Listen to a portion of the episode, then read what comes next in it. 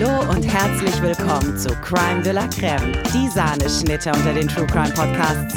Mein Name ist Flavia. Und mein Name ist Julia. Viel Spaß beim Zuhören.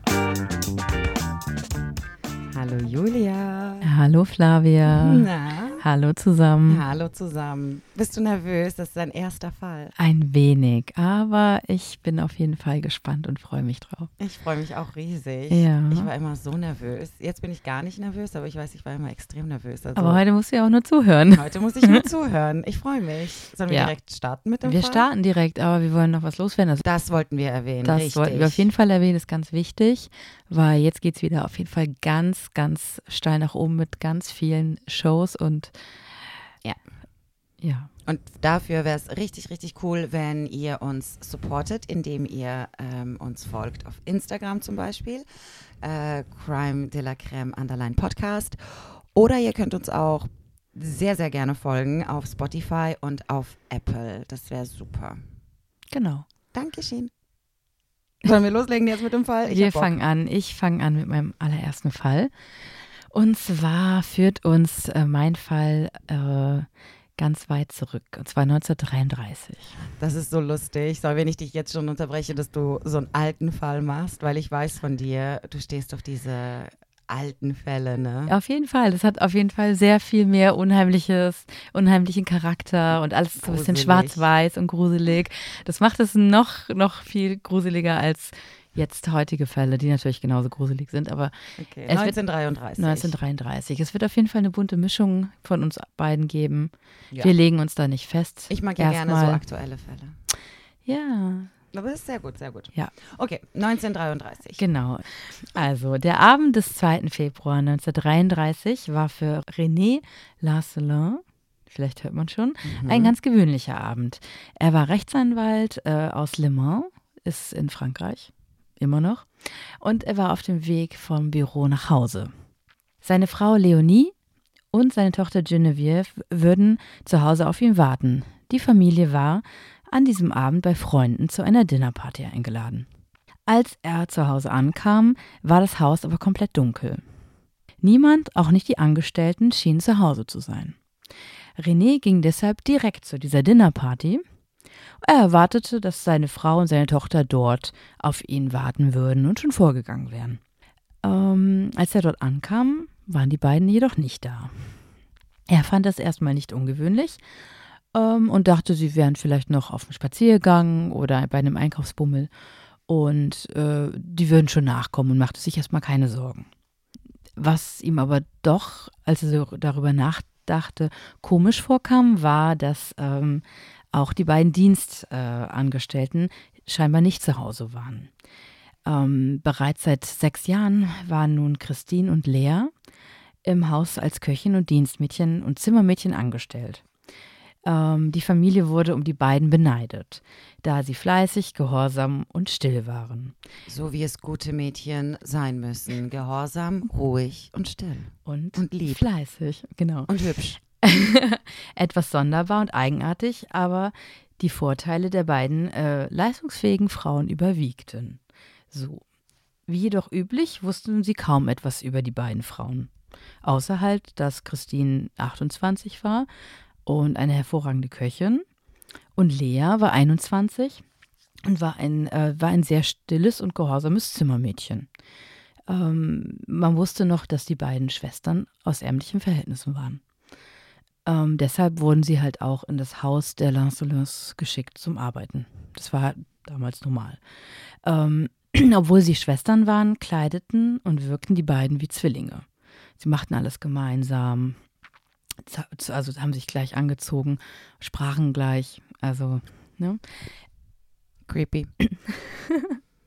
Und sie waren auch nicht wie äh, junge andere Frauen in ihrem Alter und die halt jede freie Minute mit Theater, Kaffee, Tanzen, sonstiges verbrachten Jungs. Jungs, wollte gerade sagen. Ne, sie haben nie sowas gemacht. Ähm, sie hatten keine Freunde und auch keine Verehrer und ja. Mhm. Ähm, das war jetzt auch für die Familie nicht schlecht, weil sie hatten ja eine heiratsfähige Tochter. Die Genevieve war, ich würde vermuten, 17, 18. Ähm, ich weiß nicht genau.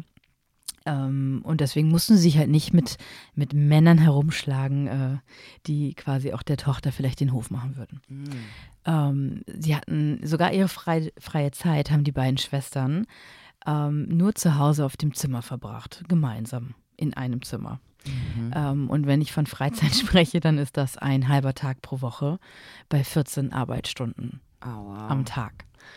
Ja. ja. So, kommen wir zurück. Als äh, seine Frau und seine Tochter gegen halb sieben, sieben immer noch nicht auf der Dinnerparty eintrafen, machte sich René nun doch Sorgen und entschied sich, nach Hause zu gehen und nachzuschauen. Da gab es ja noch keine iPhones. Wo man mal hätte anrufen können. Ja, kein, kein WhatsApp. Als er dort also ankam, äh, waren alle Lichter immer noch aus. Nur ein kleines Kerzenlicht flackerte ganz leicht aus dem Zimmer der beiden Dienstmädchen, Christine und Lea. Die Haustür war aber verschlossen und niemand öffnete ihm, als er klingelte. Klingel gab es anscheinend schon. ähm, dies machte ihn nun sehr, sehr besorgt und er ging schließlich zur Polizei und kam zurück, äh, zusammen mit einem Polizeibeamten zurück zum Haus. Der Polizist konnte sich nun über ein offenes Fenster im ersten Stock Zugang zum Haus verschaffen. Als dieser nun mit einer Taschenlampe das Haus betritt und nach den Frauen suchte, sah er etwas Kleines, Glitzerndes, Rundes, das das Licht der Taschenlampe zurückstrahlte. Es sah aus wie eine kleine Kugel oder eine Murmel.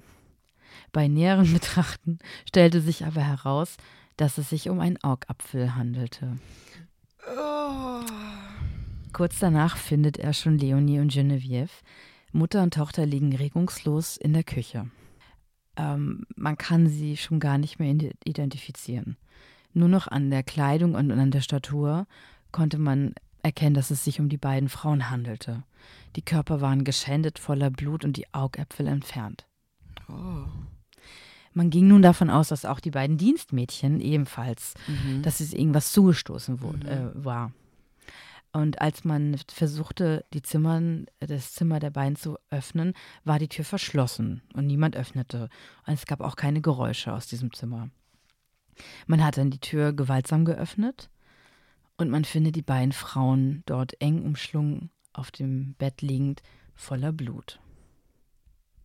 Die äh, Dienstmädchen. Die Dienstmädchen. Voller Blut. Genau. Aber sie leben. Ich wollte gerade fragen. Mhm neben warte, ihnen. Warte, warte. Die machen die Tür auf und die liegen da einfach zusammen auf dem Bett, sind voller Blut und sagen kein Wort. Genau. Neben ihnen liegt ein Hammer voller Blut und Haaren. Und die beiden Schwestern gestehen sofort den Mord. Ah ja. Ja.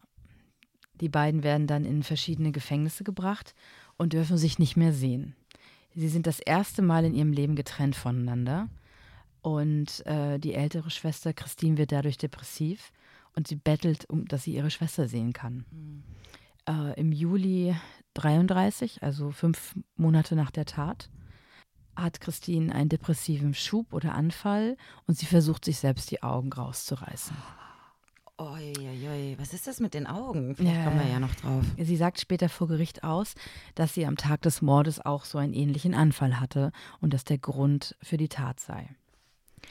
Hm.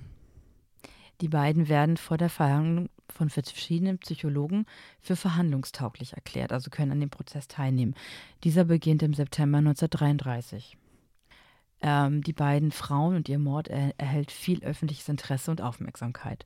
Und auch im Kreise von dem Philosophen Jean-Paul Sartre und der Feministin und Philosophin Simone de Beauvoir wurde der grausame Doppelmord diskutiert. Man machte jedoch nicht die Frauen, sondern den großen Unterschied von Arm und Reich und Ungleichgewicht der Klassen für die Morde verantwortlich. Ja, macht ja auch Sinn. Also nur weil sie Frauen sind, ist das ja nicht gleich. Heißt das ja nicht schlecht, dass sie Mörderinnen sind oder, oder wie brauche ich das zu verstehen? Nee, das, ähm, dass das ein Ungleichgewicht gibt zwischen Arm und Reich und dass sie, an, dass sie Angestellte sind und ähm, Gen, ja. da, dass sie arbeiten müssen in dem Haus und schlecht behandelt werden vermutlich und das ein, ein Auslöser für den Mord ist. Okay. Okay. So verstehe ich das. Ähm, und die Frauen sind vor Gericht, aber sie werden zwar für verhandlungstauglich erklärt, sind aber vor Gericht völlig abwesend und starren in nur ins Leere und wirken komplett na, Mhm. weg. Gutachter ermitteln die Familiengeschichte in diesem Prozess Mhm. und es gibt äh, viele Fälle von mentaler Krankheit in der Familie. Mhm. Die Familienmitglieder, einige sind in psychiatrischen Kliniken, haben Selbstmord begangen oder sitzen wegen Vergewaltigung oder sonstiges im Gefängnis. Mhm. Die Gutachter kamen dann zu dem Entschluss, dass die beiden an einer gemeinsamen Geistesstörung leiden. Das heißt, dass ein Familienmitglied oder eine enge Person hat eine Störung Mhm. und das wird von jemandem, der einem nahesteht, übernommen. ah ja. Der nicht, der nicht diese Krankheit hat, der sich aber genauso verhält, weil die beiden einfach so viel Zeit miteinander verbringen. Mhm. Was ja bei den Schwestern auch der Fall war, was ich ja schon erzählt Ja. habe, dass die jede freie Minute miteinander verbracht haben und sich so aneinander geklammert haben, weil sie nur sich hatten. Mhm. Das ist, ähm, also die, die jüngere Schwester war nicht wahnkrank, kommt dann raus. Sie hat das nur adaptiert. Das ist ja spannend irgendwie, oder? Genau. Dass die eine krank, wie man das dann aber auch merkt, dass die eine krank ist und die andere Ja, nicht. sie wurden ja getrennt in diesen Gefängnissen Mhm. für die, bis zur äh, Vernehmung und bis zu dem Prozess. Und da hat man halt gemerkt, dass das bei der jüngeren Schwester wieder verschwunden ist. Also nach der Trennung Ah, ja. verschwindet Mhm. äh, das und die vorher gesunde Person wird wieder, ist wieder gesund und Mhm. leidet unter keiner, äh, so keiner Krankheit. Die soziale Isolation wird als wichtiger Risikofaktor gesehen. Mhm. Mhm. Ähm, genau, sie haben ja die ganze Zeit auf engen Raum verbracht und waren sehr, sehr eng miteinander verbunden und fast wie Zwillinge. Mhm. Das ist so ein, so ein, äh, ein Thema. So, kommen wir zurück. Möchtest du, dass ich dir weiter von dem Prozess erzähle? Ja, unbedingt. Ich habe noch voll viele Fragen. Äh, während des Prozesses schilderten die beiden die Tat in der Nacht vom 2.2.1933. Und zwar kamen Leonie und Genevieve, also Mutter und Tochter, von einem Einkaufsbummel nach Hause, als das Haus komplett dunkel war. Der Strom im gesamten Haus war erloschen. Die beiden Schwestern erklärten nun, dass sie ein defektes Bügeleisen benutzt haben und deshalb es zu einem Kurzschluss kam äh, und der Strom ausfiel. Also das haben sie absichtlich. Das ist passiert, das ist ein Unfall gewesen. Es ist, ich meine, die Leitungen damals waren auch wahrscheinlich nicht so stabil. Man hat es ja auch jetzt manchmal noch, ne, wenn man irgendwie zwei krasse Geräte anschließt, dass es einen Kurzschluss gibt. Vielleicht war auch das Bügeleisen kaputt. Auf jeden Fall löst dieser Vorfall diesen Stromausfall im Haus aus und Leonie, die Mutter, rastet anscheinend völlig aus, was nicht das erste Mal gewesen sein soll und äh, fängt an, ähm, Christine, die ältere Schwester, zu schlagen. Und ähm, sie hat sich dann verteidigt und hat äh, in der Küche etwas, was nah war, so ein, so ein Zinnkrug, so einen schweren gegriffen und hat auf die Mutter eingeschlagen und hat sich quasi verteidigt. Und hat dann aber auch ihrer Schwester befohlen, Lea, äh, Lea sollte dann die, die Tochter Genevieve auch schlagen. Und sie hat dann quasi, sie haben sich gegenseitig verteidigt. Aber es kam dann zu einem Kampf der beiden, der vier Frauen, der, ne? Und der soll über zwei Stunden gegangen sein. Oha. Also komplett im ganzen Haus hoch und runter. Ähm, und Christine hat dann, also die ältere Schwester, hat dann der Tochter die Augen ausgestochen und sagte zu ihrer Schwester, sie solle das auch bei der Mutter machen. Und sie hat das gemacht. Und gemeinsam haben sie dann Mutter und Tochter zur Unkenntlichkeit verstümmelt und genau. Und sie haben dann auch das ganze Blut über die Kleidung und über die Gesichter und über die Körper geschmiert. Warum? Also es hatte dann auch irgendwie wahrscheinlich was Rituelles oder was. Auch die Augen ausstechen. Auch die Augen Das ausstechen. ist so, man würde sagen, oder ich denke, wenn ich sowas höre, das hat irgendwie eine Bedeutung. Ähm, das gibt doch auch so ein also Ja. Aberglauben oder so, wenn du irgendwie ein Gerstenkorn oder sowas im Auge hast, dann gibt es so einen Aberglaube, du hast was gesehen, was du nicht hättest sehen sollen oder Ah, so. okay. Weißt du, was Ja, ich ja. meine? Und so fühlt sich das an, wenn, wenn man jemandem Ja. die Augen aus Vielleicht wollten sie nicht, dass jemand die Tat sieht oder dass quasi derjenige, dass, dass man dadurch, dass man die Augen entfernt, dass man da das ungeschehen macht, weil es keinen Augenzeugen gibt. ich weiß es. keine Ahnung. Vielleicht macht das gar keinen Sinn, aber Für uns glaube ich nicht, nee, Ja. aber spannend. Aber ja, die Augen ausstechen ist schon sehr spezifisch. ja, ja. Also, Ich finde es auch sehr grausam und auch, ähm, so, ein, so eine zweistündige, also so ein, so ein Kampf und jemanden niederzuschlagen und so zu verstümmeln, mhm. das ist schon nicht einfach nur ein Affekt, dass was passiert oder es löst sich ein Schuss, mhm. sondern es ist schon gewollte Absicht, zwei Stunden lang jemanden quasi zu foltern oder zu schlagen. Und das ist auch nicht mehr einfach nur Verteidigung. Es kommt von der Verteidigung in den Wahn.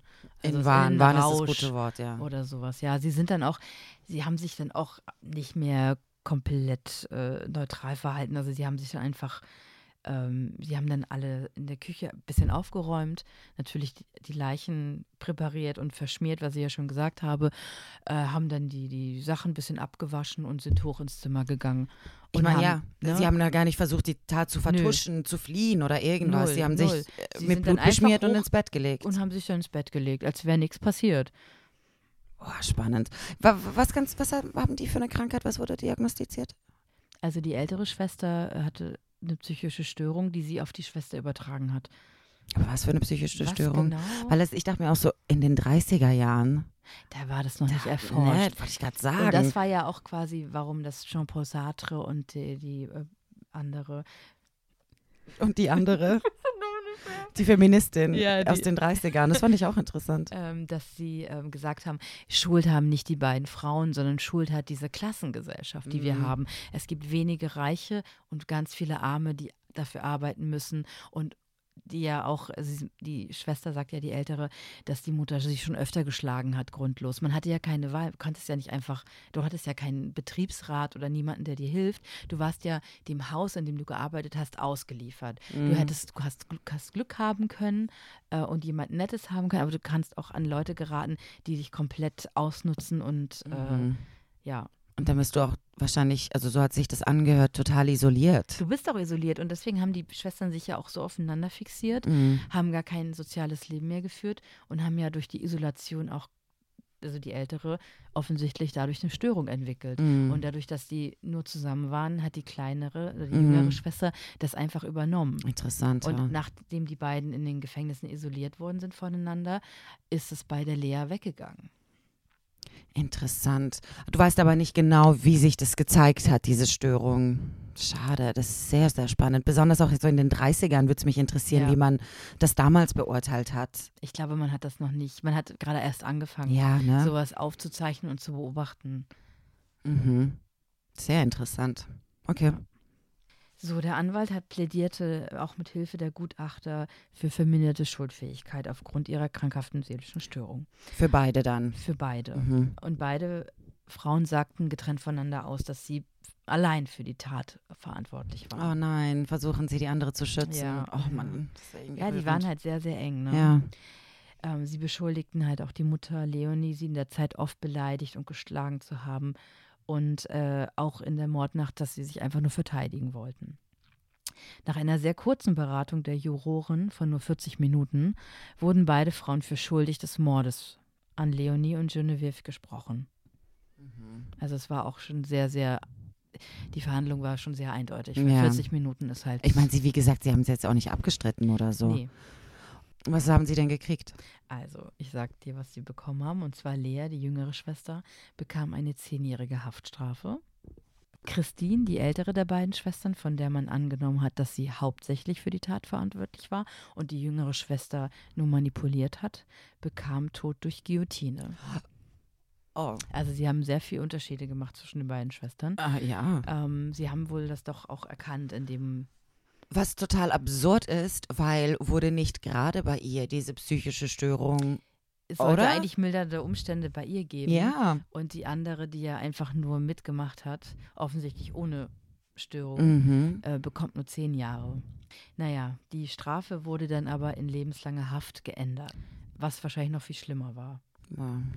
Ähm, und durch die Trennung ihrer, von ihrer Schwester ging es halt Christine der Älteren immer schlechter. Sie hat angefangen, nichts mehr zu essen, mhm. hat die Nahrung verweigert und hat sich dann auch vier Jahre später äh, zu Tode gehungert.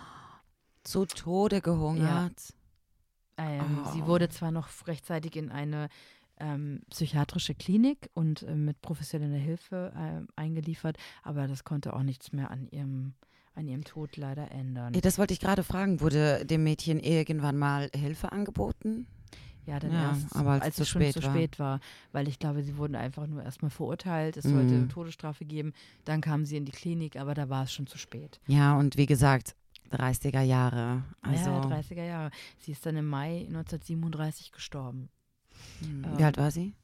Aber sie war 25, 28, als sie eingelegt 33 ungefähr. ungefähr. Ah, Und. Lea, die Jüngere, wurde bereits äh, nach acht Jahren ähm, 1941 entlassen und lebte dann lange Zeit unter falschem Namen in Mhm. Nantes. Nantes, Mhm. Nantes, Nantes. Ne? und arbeitete als Zimmermädchen in einem Hotel. Ah, krass, dass man sie nochmal eingestellt hat. Genau, sie soll sogar bis in die 80er Jahre gelebt haben. Oh, wow. Äh, Acht Jahre, sind wir ehrlich, ist jetzt nicht so viel. Ist nicht so viel für Oder? so zwei Doppelmord? so grausame Morde. Grausame Morde. Ja, wirklich grausam. Finde ich acht Jahre nicht so viel, ne? Ja. Ich, man weiß halt auch leider nicht, äh, was da noch wirklich in diesem Haus immer passiert ist, weil die Mädchen ja Mhm. relativ schlecht ausgesagt haben und nicht zu ihren Gunsten in diese Verhandlungen sind, gegangen sind, weil sie wahrscheinlich auch nicht so gebildet waren. Die konnten sich wahrscheinlich auch gar nicht so Mhm. verteidigen. Ja, ja, natürlich. Ähm, heutzutage hat man wahrscheinlich auch durch ganz viele, sage ich mal, auch Fernsehserien äh, viel mehr juristischen Hintergrundwissen Mhm. und könnte sich wahrscheinlich viel besser verteidigen. Ja, und auch das Thema psychische Krankheiten ist heutzutage Ist nicht mehr weiter. so Stigma, Stigma oder Stigma? Stigmatisiert? Stigmat Stig ja. du weißt, was ich, Stigma- stigmatisiert. Ähm, und auch einfach viel, viel besser erforscht. ja, Deswegen finde ich es auch so komisch, die eine soll erhängt werden und die andere kriegt zehn Jahre. nicht erhängt, Gu Guillotine. Äh, Gio äh, gut, noch ge- schöner, noch direkt, ja, zack. komisch irgendwie, ne? Also Das es ist ist auch so ein, typisch französisch, die Guillotine, oder? ja, das stimmt, das ist sehr französisch. Wie bist du auf diesen Fall gekommen? Ähm, ich habe ein Bild von den beiden gesehen. Ähm, ich werde es auch hochladen auf jeden Fall auf Instagram. Ah, wenn, genau. Wenn ihr uns folgt, dann würdet ihr das auf jeden Fall sehen. Uns wurde Ähm, nämlich gesagt, wir machen zu wenig Werbung für uns selber. Deswegen versuchen wir es. Also Crime de la Creme Underline Podcast und folgt uns auch bitte, bitte, bitte auf Spotify Genau. und Amazon oder ihr wo werdet auch dann immer. halt Bilder sehen, wie die beiden Frauen äh, als junge Frauen aussahen, vor der Tat, sag ich mal. Ah, das und- will ich sehen, das und im spannend. Gefängnis, äh, wie sie gezeichnet waren. Also gerade die Christine, die ältere Schwester, ähm, da sieht man schon, dass, dass da ist irgendwas nicht richtig. Also, Hm. dass es ihr ganz schlecht geht. Hatten die Familie oder so, die da waren beim Ja, die Prozess? Nee, nee. nee, Hm. da war niemand da. Man hat halt quasi recherchiert und konnte dann die Familiengeschichte so ein bisschen nachvollziehen. Und die war halt nicht rosig. Wie gesagt, viele Leute Mhm. in psychiatrischer Klinik und äh, Gefängnissen. Dann aus ärmlichen Verhältnissen. aus sehr ärmlichen Verhältnissen weggeschickt, als sie klein waren. Deswegen haben sie sich auch so aneinander gebunden ja, ne? als Schwestern. Sie hatten so auch das Glück, dass sie zusammen waren wahrscheinlich, Hm. aber es war auch ihr Verhängnis.